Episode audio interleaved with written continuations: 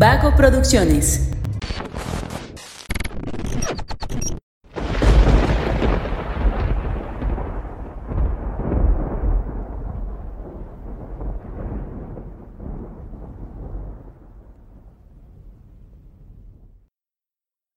Bueno, pues estamos de vuelta en esta parte 2 del especial de Halloween. Este es un...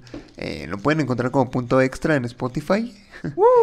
En, en este episodio vamos a incluir nada más la, la historia de la cabra en el columpio, y las anécdotas del papá de Mario y la historia que nos va a contar Josué del podcast de cosas. Entonces, eh, empezamos con el de la cabra.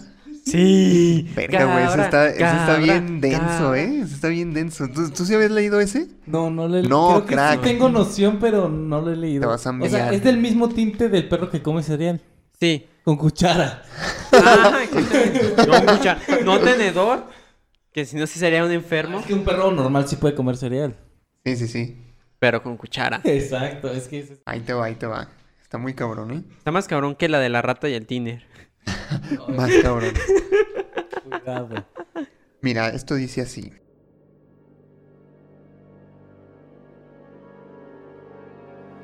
Hola, me llamo Aarón López, soy de Piedras Negras, Coahuila. Estona un rancho de mi abuelo sobre la carretera Acuña a la altura del ejido El Moral.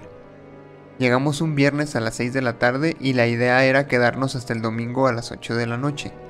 De inmediato cuando llegamos lo primero que hicimos fue armar las casas de campaña.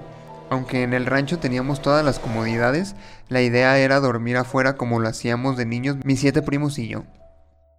Luego de armar las casas de campaña y de poner Coca-Cola, unos, unos primos se pusieron a preparar la carne y otro primo y yo fuimos a buscar leña a la parte trasera de la casa. Tengo que decir que el terreno es muy grande y por la parte de enfrente cuenta con unas porterías para jugar fútbol, columpios, resbaladeros y hasta un brincolín. Por la parte de atrás, mi abuelo solo tenía algunas, algunas camionetas viejas que poco a poco ha ido arreglando. También por la parte de atrás hay una brecha que te lleva directamente al río. Desde pequeño siempre me gustó ir. Es más que evidente que los domingos familiares ahí eran lo mejor, pero conforme fui creciendo, meterme entre brechas y monte me hacía sentir algo raro. Estar solo, lejos de todo y todos, tanto silencio, abruma e incomoda. Y no sé, siempre tuve esa sensación de miedo en lugares así desde que miré la película de la bruja de Blair. Estábamos buscando la leña mi primo y yo y me llamó la atención unas ramas amarradas con un alambre oxidado, formando una cruz. Se la mostré a mi primo y justo cuando él sacó otros pedazos de leña salió otra figura. Nada más que esta estaba hecha con ramas más chicas y se me afiguraba un muñeco como de vudú. No voy a mentir, me incomodé mucho, traté de no tomarle importancia. Le dije a mi primo que de seguro mi abuelo los había hecho para pasar el tiempo y solo los había tirado ahí. Bebimos, comimos, cantamos y la noche se fue tan rápido y tranquila, sin notarlo se dieron las 2 de la mañana. El frío era mucho y tres de las, ocho, de las personas que estábamos afuera no aguantaron y se metieron a dormir dentro de la casa. Los otros cinco nos quedamos ahí platicando hasta que dentro de la plática empezamos a contar historias de terror.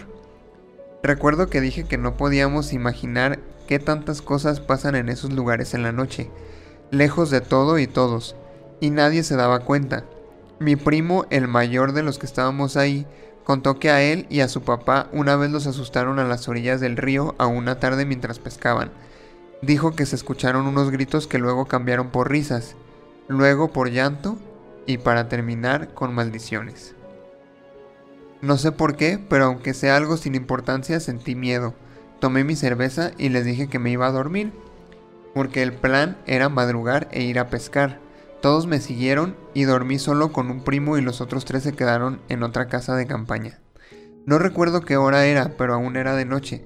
Tuve que levantarme a orinar. No me puse los lentes, solo salí. A ver, es la historia de Josué, güey. Extrañamente familiar, apenas iba a decir. Pues se está poniendo todo más en el papel.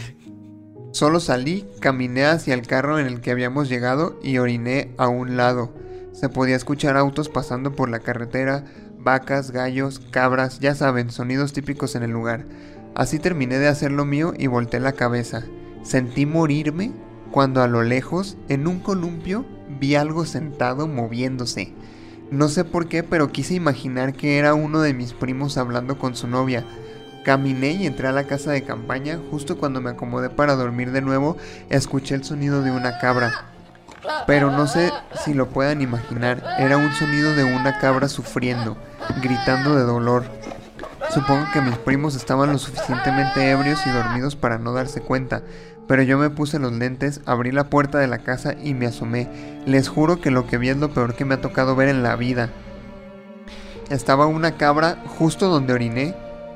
Tomé un, un cigarrillo y salí de la casa de campaña. La cabra caminó, no hacia mí, pero caminó rumbo al área de juegos. Al ser lo único que se movía, la vi y de la nada empezó a correr, haciendo sus ruidos de cabra. Para mi sorpresa, de la nada se levantó y empezó a correr en dos patas. Se subió al columpio y meciéndose empezó a gritar como si estuviera sufriendo. La vi y quedé en shock. Corrí y desperté a mi primo, mi compañero de casa. Los dos estábamos atónitos viendo una cabra arriba de un columpio. Ahora se reía. Nunca nos miró, no volteaba a vernos, pero la luna brillaba tanto como para verla moviendo sus patas y sosteniéndose con las otras del columpio. No aguanté y vomité del miedo. Cuando vi que la cabra brincó del columpio y empezó a llorar de nuevo, corrí hacia la casa del abuelo y él ya estaba esperándome en la puerta con una carabina de postas, temblando, pálido, al igual que yo. Fue cuando con la voz llorosa y cortada dijo algo que me heló la sangre. La había escuchado hablar, pero nunca la había visto caminar en dos patas. Salí de la casa y fui a levantar a mis primos con la mentira de que el abuelo se sentía mal, pero solo para estar todos adentro de la casa y ya ahí solo se podía escuchar el rechinar del columpio y una cabra haciendo ruidos normales. Mis demás primos durmieron y el primo y yo que vimos eso no podíamos. Salimos a la sala y ahí estaba mi abuelo tomando café y llorando. Le toqué el hombro y le dije que qué pasaba. Dijo que nada, que solo era miedo por verla caminar así y correr como si fuera una persona. Le dije que no pasaba nada, que estábamos todos bien y me interrumpió diciendo, la otra noche tocaron a la puerta, cosa rara en un rancho. Si tomas en cuenta que son los terrenos grandes y no se puede tocar la puerta así como así como así cuando tienes como cuatro portones para poder llegar. Tocaron la puerta gritando, Pancho, Panchito, ábreme que hace frío. Quedé congelado. Era una risa burlona y era la voz de tu abuela, siendo que mi abuela había fallecido muchos años antes. La verdad desde que sucedió eso, no he vuelto a ir a ese lugar y no pienso ir. Solo de acordarme y ahora que lo escribo no me sacó esa imagen de una cabra arriba de un columpio sentada, jugando, llorando, riendo, gritando y no saben la idea y no saben la idea que vivía esa situación. Es algo que nunca voy a olvidar y se los quería contar. La cabra del columpio. A mí me heló la sangre el, Oh. el- Ya la había escuchado hablar, pero nunca antes caminar. No mames, güey. Está Entonces, ¿qué cabrón. vergas esperas para irte de ahí? Ya Que- Pero es La había visto hablar, luego caminar en dos patas, pero nunca la había visto volar. Pero es que, espérate, es que te voy a decir porque la gente de rancho tú debes- Sí, es bien ruda. y no raja ni import- sin importar lo que vea. Y lo sé porque en San José de Gracia, el pueblo donde vengo, han pasado cosas que me dicen, que me te platican la, carre- la carroza del diablo. Y dices, güey, y dicen que escuchan eso a las 3 de la mañana, así una carroza correr y escuchar el aullar de gatos, de perros, o sea, todos los animales gritando a su está vez. Sí, sí está cabrón. Consternado. No, por ejemplo, Voy a hacer cosplay del viejito del Canomano otra vez, güey. Pero de miedo. Ahora sí de miedo. Este, ¿A ustedes nunca les contaron la historia del camión fantasma? No. No. ah, mis historias. Este, yo tengo una de alienígenas porque nunca falta de alienígena y otra de terror. La de alienígena se remonta no hace muchos años atrás en San José de Gracia, al pueblo al que fue de hecho el día de ayer. Mi papá es una persona que ya no, pero en su momento tomaba mucho. Y mi padrino también era su mejor amigo. Les gustaba hacer fogata en el bosque, en el campo, que estaba también en la casa de mi abuelo. Pero pues estaba chido porque están las comidas presas afuera viendo las estrellas y todo. Y les gustaba tomar tequila y durar hasta las 3, 4 de la mañana ahí. Mi papá me platica que tiene historia de borrachos. Que pues como buen cazador ellos les gustaba como ir a conejear e imaginar si tuvieran un rifle. Cuando- a mí me llegó a llevar, de hecho, a cazar conejos. Cuando llevas a- vas a cazar un conejo, lo que haces es que una lámpara alumbra y va a brillar de color rojo el ojo del conejo. Lo que pasa con él es que la luz los encandila al punto que los paraliza y eso te da oportunidad de matarlos. Así es el proceso de cómo cazar conejos en la noche, porque es fácil. Entonces mi tío y mi papá fueron a orinar y a ver a ver si habían conejos y sé que vieron dos ojos a la altura de un niño. Otra vez, la orina, otra vez. La orina es una de las razones principales de muerte por cuestiones sobrenaturales o de es- espantos aquí en. Latinoamérica. Eso en la anécdota que conté hace rato fue como, ay, verga, salió. ¿Por qué salió? Y Los monstruos lentes. dicen, huele a pipí. Hay Ah. un humano cerca. Presa fácil. Pero Perdón. no te preocupes, pero sí. De hecho, tienes una muy buena conjetura, de hecho. Encontramos el común denominador a todos los ataques sobrenaturales, la orina. Verga, güey, a los fantasmas y a los demonios les encanta el ácido úrico. Oh, de vejiga. oh, sí, ya es lo más hora. parecido al azufre, va a decir. ¿eh? Huele a casa. Me recuerda a la casa. Ay, pero bueno, entonces, así. Entonces mi papá dice que ah, están alumbrando con una lámpara y que vieron los ojos así, pero de enfrente. No se sabe la diferencia entre la presa y el cazador, cómo se diferencia con los ojos. Las presas tienen los ojos hacia los lados porque como tienen que estar al pendiente de los depredadores, tienen que ver quién les llega por los lados. En cambio, un depredador tiene los ojos siempre hacia enfrente porque él tiene que visualizar la presa. Por eso ves los tigres que tienen aquí y otros las palomas o sí los tienen hacia los lados. Entonces pues mi papá vio dos ojitos. Evolución. Darwin estaría orgulloso de ti. Darwin. Entonces vieron dos ojitos hacia enfrente de una cosa chiquita, así como una estatura de un enanito, ahí entre el pasto. Para eso es temporada de lluvias y Josué ha de saber que en temporada de lluvias el pasto crece un chingo, te tapa a veces hasta la cintura. Todavía dos ojitos asomados. Entonces pensaron que era un búho. Entonces el problema fue que alumbraron a la derecha y vieron otros dos ojitos. Alumbraron un poquito y vieron otros dos ojitos. Pero no estaban disparando. Nada más estaban alumbrando. Estaban alumbrando. Yo tenía un rifle de copitas. Entonces, ¿qué pasa cuando combinas cazadores alcoholizados con un rifle de copitas y mucha curiosidad? Se fueron a meter al pinche pastizal a ver qué No era. mames. Porque estaban pedos.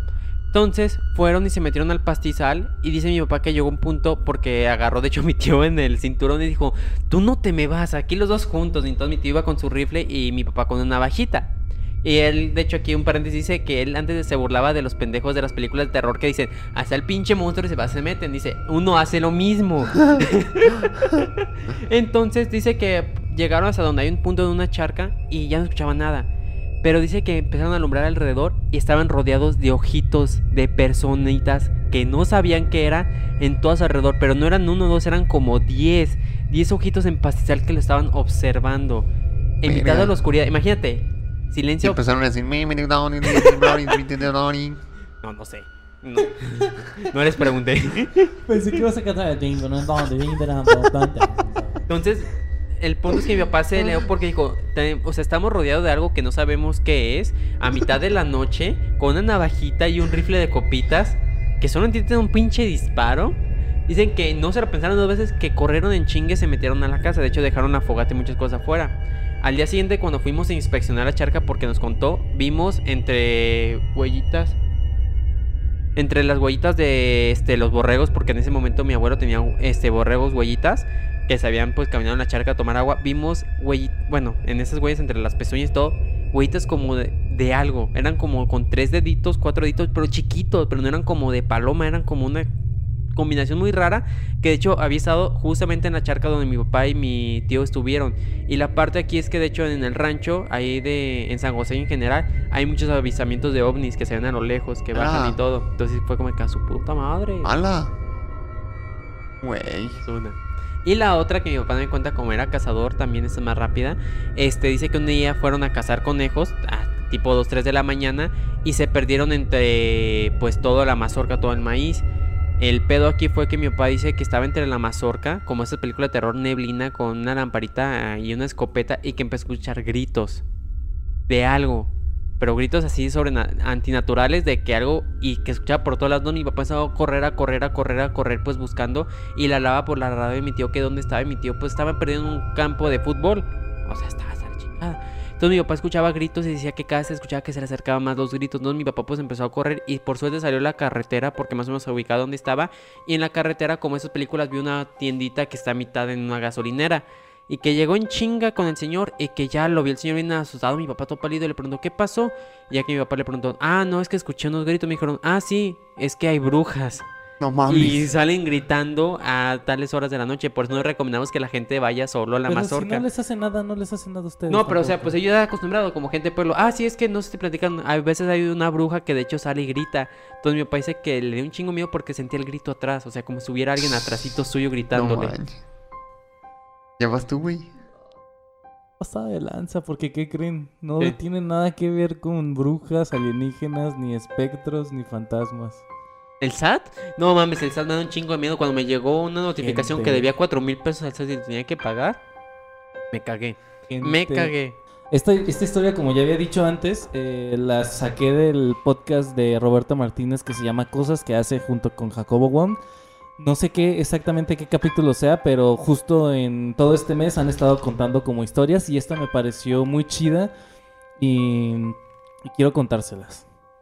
Eh, la historia cuenta, la cuenta una chica, este, una chica bastante bonita, bastante eh, acomodada dentro de la sociedad, ¿verdad? la cual eh, fue a Las Vegas. Esto obviamente fue antes de la pandemia. Eh, fue a Las Vegas y pues ya saben, Vegas, diversión, etcétera. Justo estaba ahí en Las Vegas y, este y como siempre a todas las mujeres bonitas pues llegan los vatos que quieren pues bailar con ellas, que sacarles una foto, pues tratando de conseguir algo más, ¿verdad? Y en eso este, la chica menciona que, que llega un tipo bastante como normal, la verdad, y empezó así como, oye, pues te invito a un trago, oye, pues te invito esto, vamos a bailar, no sé qué, y la neta es que eh, la chica dice que no sabe por qué le empezó a dar entrada, pues así como de, bueno, pues ya estoy aquí, vamos a divertirnos. Y este, pero algo le decía como de, de no, pues mm, sé más prudente, ve dónde estamos, mejor conócelo más, etcétera. Y el chiste es que, este, pues siguieron estando juntos, etcétera, y se llegaron a besar. Se besan y este, y pues la chica le dice, no, pues yo ya me voy, ya me tengo que ir con mis amigas porque la chica iba con, con amigas y amigos. No, pues ya me voy, no sé qué. Dice, bueno, está bien, toma mi habitación, te doy el, el- la llave de mi habitación, es en el hotel donde, donde era la fiesta, supongo. Ya, ya si, si se te antoja, pues, pues vienes ahí, yo voy a estar, aquí está la llave de mi hotel, de mi cuarto. Ah, va, va, va, muy bien. Y la chica no fue, pues ya este, eh, se regresó a su cuarto, terminó su estancia en Las Vegas y se regresó a, su ciudad de origen. Y total que conforme fueron pasando los días se dio cuenta de que le empezaba a salir como una infección en el labio. Tengo, ha de ser este... Ha de ser, pues no sé qué, pero le empezaba a dar muchísima comezón y fue al doctor. Ya, este, pues fue al doctor, le revisaron y dice, vamos a sacarte unos estudios porque parece ser un herpes común. Y fue, le hicieron estudios y concluyeron los médicos. Esto obviamente es lo que están contando en el podcast y en el podcast dicen que así se lo contaron a, a Roberto. Entonces dice el, el doctor que en los análisis encontraron que hay unas células que solamente se encuentran en la gente que está muerta. O sea, como células o microbios que solamente se generan en cuerpos En descomposición. Exacto. Entonces fue como, pues es que yo me besé con un vato, entonces quiere decir que el vato ha muerto? No. Es necrofílico. Exacto. No Entonces, mames. Quiere decir No que el mames. vato es, es este necro- necrofílico y pues este la- los microbios que tenía se los pasó a la chica y fue como, oye, pues voy a avisar a la policía. Obviamente habló a la policía, les dijo dónde estaba el, el hotel, les dio el número de habitación y todo. Y fueron rápido a, a revisar y justamente encontraron al tipo y adentro de su habitación encontraron a cuatro mujeres muertas. Pa. Y que seguramente esta chica iba a ser una, Una de ellas. una de ellas, que afortunadamente no fue, y que también afortunadamente pudo... Le dio herpes. dio- pues le tuvo esta infección para poder acusarlo y que, y que lo pudieran detener. No mames, Verga. que. Wow. Ay, ya tengo miedo. ¿Qué pasó? No te beses con güeyes en Las Vegas. Así de fácil. Qué bueno que yo no me ando besuqueando con güeyes. Y qué bueno que yo no voy a Las Vegas. No, sí. De hecho, eso me recordó algo, pero es grotesco, algo similar de un hilo que encontré en Twitter de una chava al cual su novio trabajaba en cuestiones forenses así. Y tuvieron relaciones también a la chava le salió una infección. Y cuando fue, resulta que esa infección se genera cuando tiene relaciones con cadáveres. Y pues como su novio trabajaba en esas cosas, pues... Ajá. Entonces pues la chava fue infectada por su novio porque su novio tenía sexo con los cadáveres que les traían. No mames, güey. Sí. Tienes que estar muy enfermo para hacer eso, güey. Y aparte está mal porque mucha gente piensa que la necrofilia es una filia y, y listo, pues que se pueda aceptar. Oh, cara, Pero está creo que dentro, no. está dentro la pedofilia, Es una parafilia, güey. la zoofilia, la pedofilia y la necrofilia son filias que no se pueden aceptar porque no hay consenso de ninguna puta forma. El animal no te va a decir sí, güey. Arre. El niño, el juicio del niño no es apto para que te diga sí, güey. Arre. Y obviamente un muerto no te puede decir sí, güey. Pero aunque pudiera, güey, qué puto enfermo. Un cadáver, cabrón. No, no es como la de Tim Burton, Es el que- cadáver de la novia tan fantasioso. O sea, güey, Es está que- es que, muerto. por ejemplo, Está tieso. lo que pasaba en el caso de Jeffrey Dahmer es que al vato le gustaba mucho tener control. Pero control a tal grado que no querían que sus parejas se movieran en lo más mínimo. Él decía que prefería tener relaciones con un maniquí que con personas reales. Pero querían tener esta, quería tener esta textura de una persona real. Entonces los Ah. mataba y los... ¿Cómo se llaman? Embalsanaba. Lo, eh, lo que hacen con los animales. Ah, taxidermia. Los disecaba. Los, los disecaba Disecaba. para que fueran sus amantes perfectos. Entonces, creo que tiene que. Hay muchas cuestiones que pueden generar la necrofilia, pero independientemente de todas las que No sean, está es- bien. Y aparte, no la puedes practicar porque no hay forma de que consigas el consenso de esa persona, pues. Y aparte no es sano. la- todas las demás filias, bueno, creo yo que la- las demás pueden llegar a ser aceptadas. Ah, me gusta que me mien y me caguen en la cara. Está bien, si la otra persona quiere y tú quieres, está bien, es aceptable, lo pueden hacer, cuídense. Pero eso, pues las estas tres que mencioné son totalmente inaceptables porque no hay forma de conseguir un consenso de, pues como tal, pues para practicar esto. Sí. Entonces, No, y aparte qué asco, qué pedo. No, no. Sí, qué horror. No, no, eso no es. Por donde lo veas no está bien. Ni en ningún lado, ni aquí, ni en China, ni en Marte, en No, ningún pero, lado. O sea, entonces ustedes dirían que. Es que yo creo que. Bueno, sí, está bien. Ya, perdón. Me iba a empezar a poner intenso. pero- No, El al- intrínseco. Eso, eso guárdalo para tú. Ya tengo, ya tengo el comando de intrínseco en. Este, pues ya, ya no hay que hablar de esas cosas porque ya es de noche y uno Ya que tiene que ir a dormir. y, sí, y, hay- y y luego la gente, la gente está oyendo esto el 31 de octubre. Mejor ya, ya, ya váyanse a Aquí- aquí dormir, muere, ya aquí muere. dormir. Ya, aquí la dejamos, aquí la dejamos. Este, muchas gracias por, por escucharnos. Los invitamos a que nos sigan en nuestras redes sociales. Nos encuentran en punto geek podcast en Facebook y en YouTube. Punto bajo geek guion bajo podcast en Instagram. Y pues nada, acuérdense que estos son cuentos. Sí pasaron pues, pero, pero lejos de ti. Y aparte nada es comprobado, de 100%, entonces. A lo mejor y tú que nos estás escuchando tienes una historia más cabrona. Ajá. Si es así, mándanosla para contarla aquí porque va a estar chido ese pedo. Creo que todavía no se acaba el mes Spooky Dookie. Pero bueno, este, eso ha sido todo por nuestra parte. Me despido, yo soy Luis Montes Ah, yo soy Mario López. Sánchez. y nos escuchamos en el próximo episodio de Punto Geek. Hasta la próxima. Eso fue lujubre. Elsa te va a cobrar impuestos. Uh.